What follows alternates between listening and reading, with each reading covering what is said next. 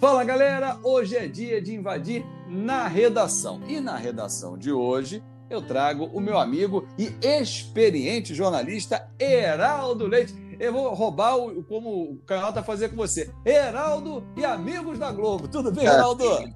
Tudo bem, Fábio Azevedo? Muito bom falar com você nessa nova ferramenta aqui que a cada dia uma coisa nova se apresenta. Muito bom falar com você, Fabinho. Pô, bom demais, Heraldo. A gente lembrar histórias aqui. Eu já reservei uma que eu não sei se você vai lembrar, de 2002. Olha que a, a memória tá boa, porque você vai, você vai entender porque o assunto ah. era Romário e show do Antônio Carlos. Mas a gente vai chegar lá daqui a pouco. Antes, queria falar com você. Quando o Heraldo Leite estava lá em Campos, o menino Heraldo Leite, estudando, o que, que você imaginava para a tua carreira que aconteceu até algo maior do que você imaginava lá em Campos ainda, Heraldo? Olha, Fabinho, é, é, evidente que a gente, quando, quando abraça uma determinada ideia, você almeja chegar longe com ela. 15 anos, 16, 17, já me tornando profissional, eu almejava trabalhar no Rádio do Rio ao lado das grandes feras do rádio, que na época eram Araújo, Luiz Mendes, Washington Rodrigues e Denis Menezes. Eles eram a equipe principal assim do, eh, do, rádio e tal. Junto com, claro, Valdir Amaral, Jorge Cury, na Tupi estavam do Alcei Camargo, Ronaldo Castro, Kleber Leite. Esses caras, assim, digamos, o primeiro time do meu sonho, trabalhar um dia com eles, mas nunca chegar tão longe, né, a ponto de isso foi em 1975, 76, 77, 78, já trabalhava ao lado deles. E em 1980, ou seja, ainda com 3, 4 anos de profissão iniciada, já era, já fazia a dupla principal do rádio na Rádio Nacional com o Denis Menezes, de mestre da. Então, realmente, eu, Deus me deu muito mais do que eu podia imaginar na busca dos objetivos de uma carreira de radialista, né? É, o mais legal, né, Heraldo, assim, é olhar para trás e a história do rádio, ela se confunde com a história da comunicação, a, da televisão, que é uma escola realmente, né, que dali vieram grandes nomes. Hoje você está de volta à televisão, você participa do programa dos Donos da Bola com Edilson Silva na TV Bandeirante, mas você já passou em outras oportunidades na TV. É uma escola que a gente não consegue largar, Heraldo, o rádio? Ah, eu acho que é, Fabinho. Costumo dizer. Eu já passei pelo, pela televisão, já tive dois anos uma coluna no Jornal Extra. Eu participei de transmissões de televisão, Bandeirantes mesmo, numa época em que eu estava. É, a Bandeirantes resolveu fazer, década de 90, isso, a transmissão do Campeonato Carioca em, em parceria com a TV Globo. Ela passava os jogos de sábado, mas foram três meses só, e nada do que eu fiz se compara ao que conseguir fazer no rádio. O rádio é uma escola. A gente costuma dizer: quem faz rádio faz qualquer veículo. E quem começa na televisão tem dificuldade para se adaptar no rádio. Não vou dizer que não tem dificuldade. Então, o rádio é a grande escola. O rádio te dá capacidade de improviso. Claro, você precisa ser persistente, precisa ter objetivos, você precisa ser é, aquela pessoa que busca é, a, a, perfeição no rádio, você tem que ter português muito correto. A gente acha que não precisa saber escrever, precisa sim, precisa, claro. porque escrevendo corretamente, você vai falar corretamente. Uma coisa vai ajudar a outra. Então, rádio realmente começa no rádio, começa numa escola que vai te dar todas as oportunidades para você ser um profissional completo. E eu, tudo que eu tenho na vida, na, na profissão, eu devo quase que exclusivamente, não digo exclusivamente, mas 90% eu devo pelo rádio. Você está falando em relação a ler, escrever. Certa vez eu fui participando de uma palestra, uma aluna no final veio falar comigo que tinha um sonho de trabalhar no jornalismo e tal. Achei bacana, né? Porque quando eu fui dar a palestra para esse colégio, a comunicação não era o forte da preparação desse colégio, sim a área de medicina. É, e aí ela veio e falou para mim, só que tem um problema. Eu falei, qual? Eu não gosto nem de ler nem de escrever. Eu falei, pô, então você está com vários problemas. Porque a comunicação não dá para gostar de só de ler ou só de escrever. Os dois têm que andar muito juntos ali, porque lendo muito tem vocabulário para escrever bem, para ter uma boa dicção, para poder ter um bom texto, para poder pronunciar bem as palavras. As coisas têm que caminhar juntas, né, Heraldo? É verdade. Leitura é fundamental. Para ler tudo. Eu tive um professor na faculdade, na UFRJ, que dizia o seguinte: você tem que ler muito jornal e livro e procura ler sobre um tema que você goste menos. Ah, mas o que você gosta menos você desanima. Não. É aí que você formar a sua, é, o seu caráter em termos de, de. Você vai conhecer você, o que você já sabe, você já sabe. Pode aprimorar, ok. Mas o que você não sabe, você pode ao seu, ao seu nível de conhecimento, ao seu cabedal de conhecimentos. Então, é, é, é, muito importante ler sempre jornal, mas ler boas leituras, né? ler livros, ler, não é ler qualquer coisa. Hoje em dia, essa coisa da leitura da internet está dando as pessoas, né? principalmente as crianças. Eu vejo jovens aí de 14, 15 que na hora de escrever uma, um texto começam, é, fazem as mesmas abreviaturas que eles fazem na internet, na, na escrita Verdade. É uma outra coisa completamente diferente. Então é preciso estar muito atento a isso na sua formação. Não, com certeza. Essa, essa é, possibilidade de minimizar a escrita num, num, WhatsApp, num grupo de relacionamento, é uma coisa. Agora, na escrita formal, seja ela a mídia que você escolha, é, é inaceitável. Agora, Heraldo, são quantas Copas do Mundo? Dez? Desde 1982, dez. dez Copas.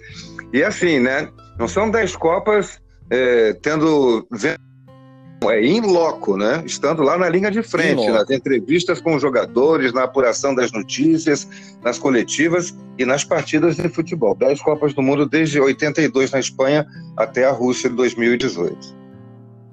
E aí, quando você olha para trás, você viu a evolução toda tecnológica que passou à sua frente, veículos que foram às vezes ficando pelo caminho, né? empresas que foram deixando de existir, enfim. Mas a concorrência é sempre muito forte. Eu lembro, Heraldo, que década de 80, as décadas de 80 e 90, o jornal era uma concorrência muito forte para o rádio. Né? Hoje é a velocidade da internet, ou até mesmo a internet dentro do próprio rádio, né, Heraldo? Porque vocês têm hoje uma obrigação no dia a dia dentro da rádio, uma velocidade tão grande quanto aquela de dar no ar a notícia, né? É, histórias sensacionais. Eu comecei no rádio em 1977, foi o primeiro, meu primeiro emprego no nacional, eu já trabalhava em campos, como eu disse, eu era semi-profissional, mas já trabalhava. Meu primeiro emprego, quando eu vim para o Rio fazer faculdade, eu comecei um emprego na, no rádio, é, pessoas me diziam assim, mais, mais velhas, né, pessoas da família, é, procura um outro emprego também para andar junto, porque se não der certo, porque o rádio está acabando. Essa frase, o rádio está acabando, me persegue desde que eu comecei 42 anos atrás. Até hoje a gente ouve, o rádio está acabando, começa a pensar em outra profissão.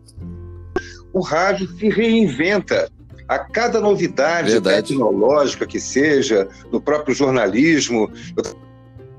Um, um, treinamento na Rádio Globo essa semana, é, por, por, por vídeo, videoconferência, e estava vendo uma uhum. forma que você consegue, por exemplo, tiver, você quer identificar como é que aconteceu a confusão no entorno do Maracanã, você pega uma, uma, uma foto de imagem de satélite no Maracanã, é o Ears é, Google, Ears uhum. da Terra. Você pega uma imagem e joga aqui.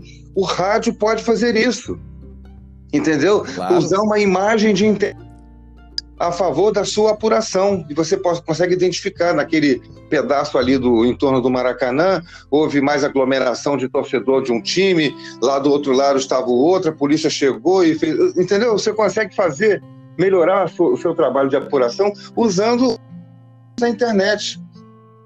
Vai acabar. O rádio se reinventa a cada novidade que aparece.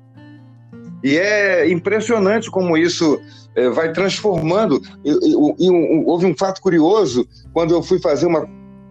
Quando começou a coisa de fotografia, é, botar foto no site, no seu, o site da sua empresa. Era uma coisa muito nova isso.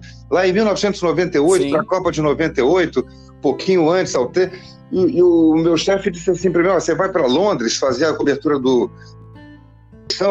Mas na fotográfica digital? Eu falei assim: tenho, não tinha. Eu falei assim: tenho.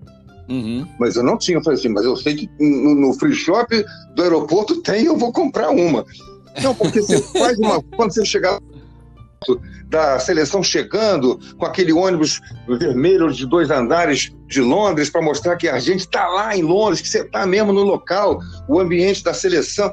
E aí eu fiz, então eu falei assim, puxa, eu já sou repórter, eu tenho que escrever, gravar, passar pelo fotógrafo também.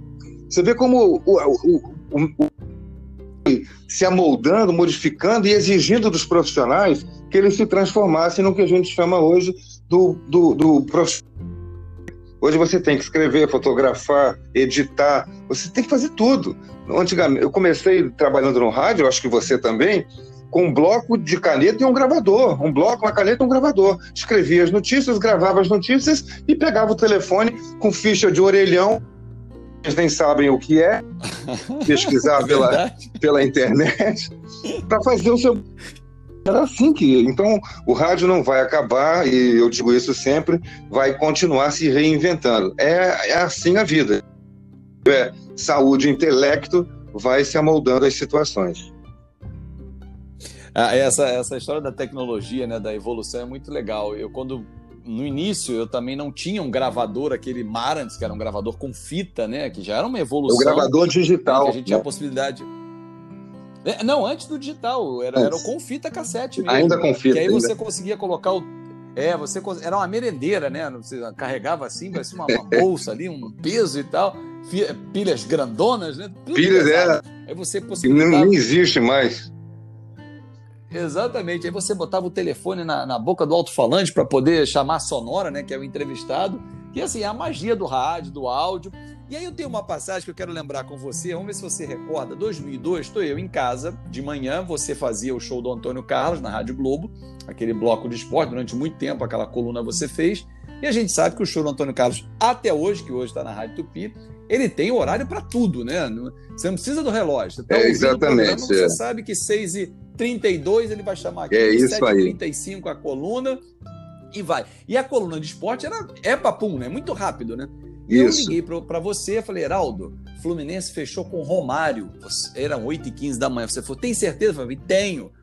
Porra, me bota no ar. Você, porra, mas o, o Antônio Carlos é a coisa muito rápida, só sou eu. Falei, Heraldo, não, então vou falar com ele. E a gente entrou no ar ali, deu uma explosão naquele momento, que era 2002. A internet não tinha essa velocidade que tem hoje a coisa ganhou uma proporção porque era o Romário indo para o Fluminense. Foi um dia inteiro de apurações, enfim, de notícias que acabavam desencontrando, o Flamengo dizendo que estava é, é, fazendo um novo contrato com ele, o Botafogo apareceu com a Golden Cross dizendo que queria levar o Romário, e no fim daquele mesmo dia, o Romário foi para o Fluminense. Mas o que, que eu quero contar com esse fato? Como foi, ao longo daquele dia, o rádio importante para dar um start numa notícia tão importante e virar o centro das atenções, porque aí todos os veículos, a, a Rádio Globo está dando que o Romário está indo para o Fluminense.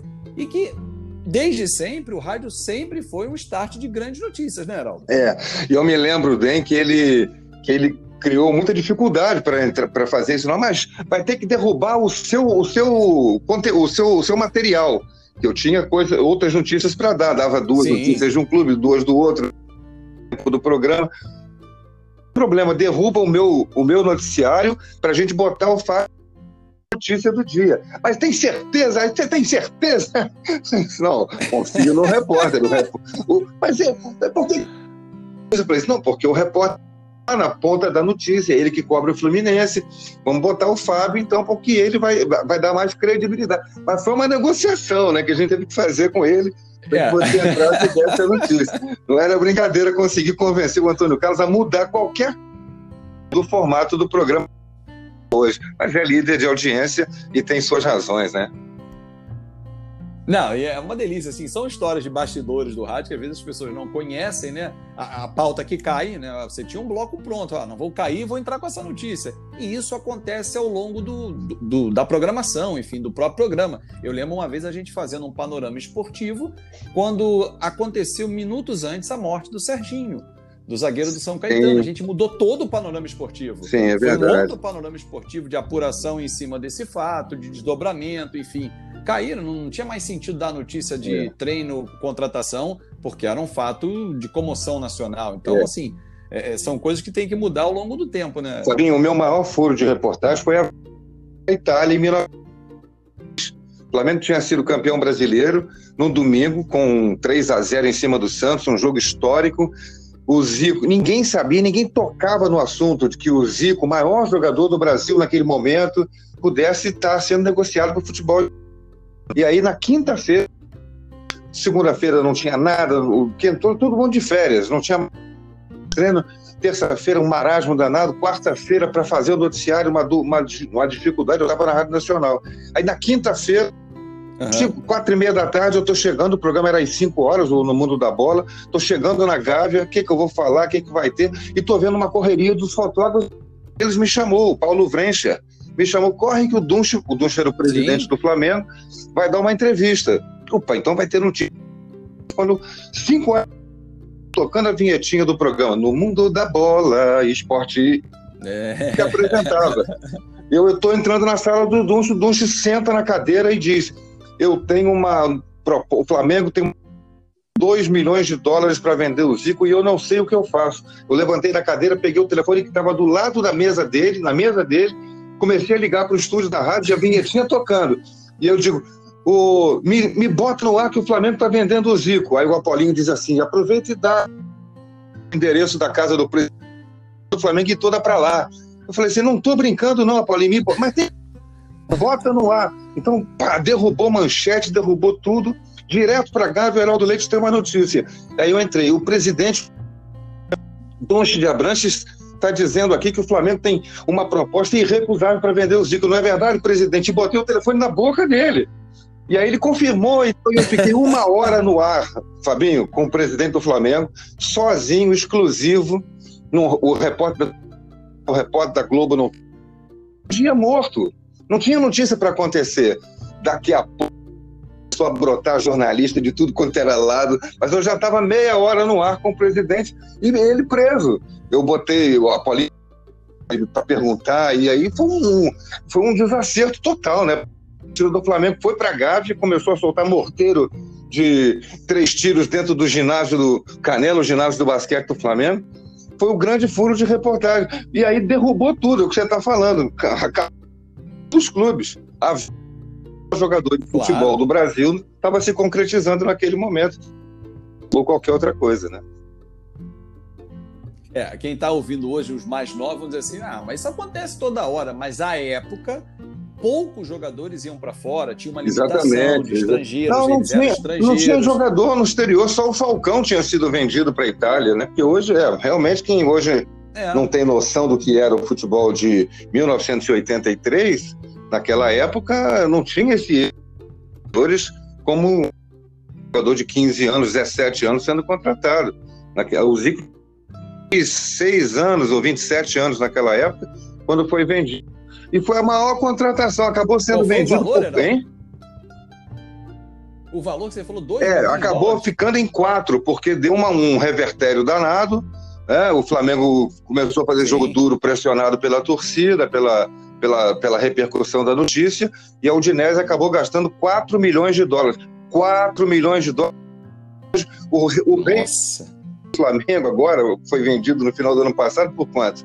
Por 17 milhões de euros. Foi, não, foram 30? 30 milhões de euros. 30? Então. O, o Vinícius Júnior vai por 45, o Renê foi por 30. O Paquetá por 35. O Flamengo, até uma, é, uma conta interessante que eu fiz semana passada. O Flamengo vendeu vários meninos da base. Mas se você pegar só Renier, Vinícius Júnior e Lucas Paquetá, uhum. só nessa brincadeira o Flamengo faturou na casa de 400 milhões de reais. Olha que coisa. Impressionante. Os números de hoje são absurdos. E os três cada um dentro do seu talento, mas não se comparam a perna É, pois é. Não, é, não Eles, tem a comparação. A, a gente pode... Como a época era diferente. É, gente, eu, eu, segurança, nenhum deles chegará a ser o que o Zico foi. Não chegará. Por mais que sejam talentosos, estejam no Real Madrid, onde quer que esteja o Rodrigo, que, do Santos, que foi para lá também, não chegarão a ser o que o Zico Sim. foi. E foram vendidos por esse absurdo de soma que não se compara com antigamente. É, né?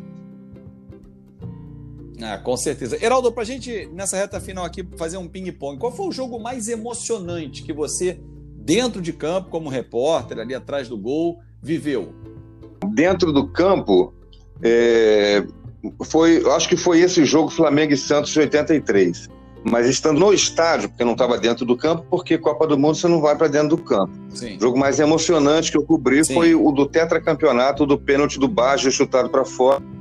Eu já tinha feito três e estava achando que o pé frio era eu, né? Porque o Brasil é campeão do mundo. Aí eu fiz 82, o Brasil, um timaço, uma seleção maravilhosa, perdeu. 86, um timaço, Zico voltando Coelho, perdeu 90, uma tragédia, a seleção toda ruim, aquela seleção do Lazzaroni na Itália, uma seleção dos empresários que viviam dentro da concentração, perdeu. Sim. Eu falei, poxa vida, desde que eu comecei a cobrir seleção, o Brasil nunca mais ganhou a Copa do Mundo.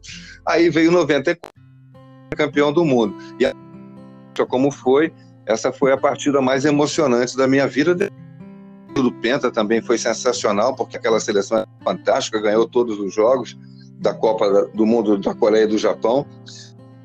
O mais dramático para mim foi a perda para a Itália dos três gols do Paulo Rossi em 82, porque aquela seleção, para mim, só perde em qualidade para a seleção de 70. E assim mesmo é ali no Photoshop, né? Perde, perde brigando, porque só tinha craque, né? E de time, qual foi assim o, o jogo que você como torcedor. Porque, claro, nós somos torcedores. Antes de jornalista, nós somos torcedores. Quando a gente está trabalhando, a gente se consegue separar com a experiência. Mas o jogo mais emocionante como torcedor. Eu, é, eu, eu assim, eu, em nove... o, o grande título. É, eu, cobri, eu cobri Vasco durante sete anos, cobri Flamengo durante oito anos. Uhum. Eu nunca cobri o time de coração, que é o Botafogo. Mas eu, essa coisa do time de coração, você acaba torcendo pelo time que você cobre, porque evolui e aparece. Olha, fica em evidência.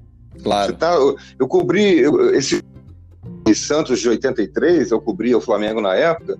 Foi um jogo assim emocionante, está muito vivo na minha memória a maneira como Zico jogava, o Andrade, aquele time espetacular do Flamengo. Esse jogo está muito vivo na minha memória. É, como é, eu, eu sempre lembro um outro grande time que foi o time de 77 do Vasco, com Zé Mário, Zanata, Dirceu, Roberto, Wilson, Ramon. Era um time sensacional e, e, e que ficou muito marcado para são na carreira de repórter, né? Porque eu cobri aquele time e a, a gente acabou. O Flamengo sempre teve maior na na hora por causa do tamanho da torcida, mas aquele time do Vasco fez as rádios, a Rádio Nacional na época que a gente estava, eh, dar preferência aos jogos do Vasco porque eram jogos emocionantes. Então, como foi emocionante a vitória do Fluminense sobre o São Paulo, aquele jogo da Libertadores na final enfrentar a LDU, Sim. foi um jogo sensacional. Um gol do Washington, né? Washington no final, né?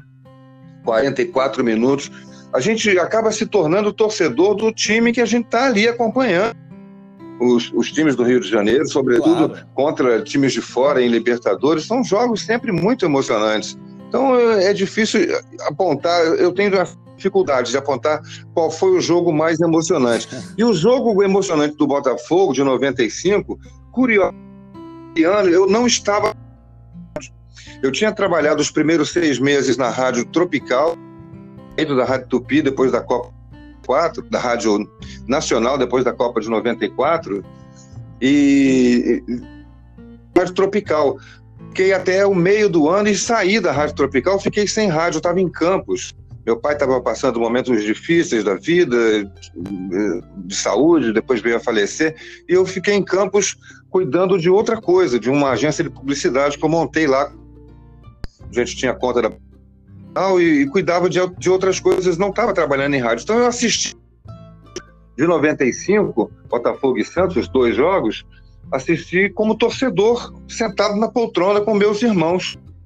Eu pude ser torcedor ali, foram jogos emocionantes, mas eu não estava trabalhando.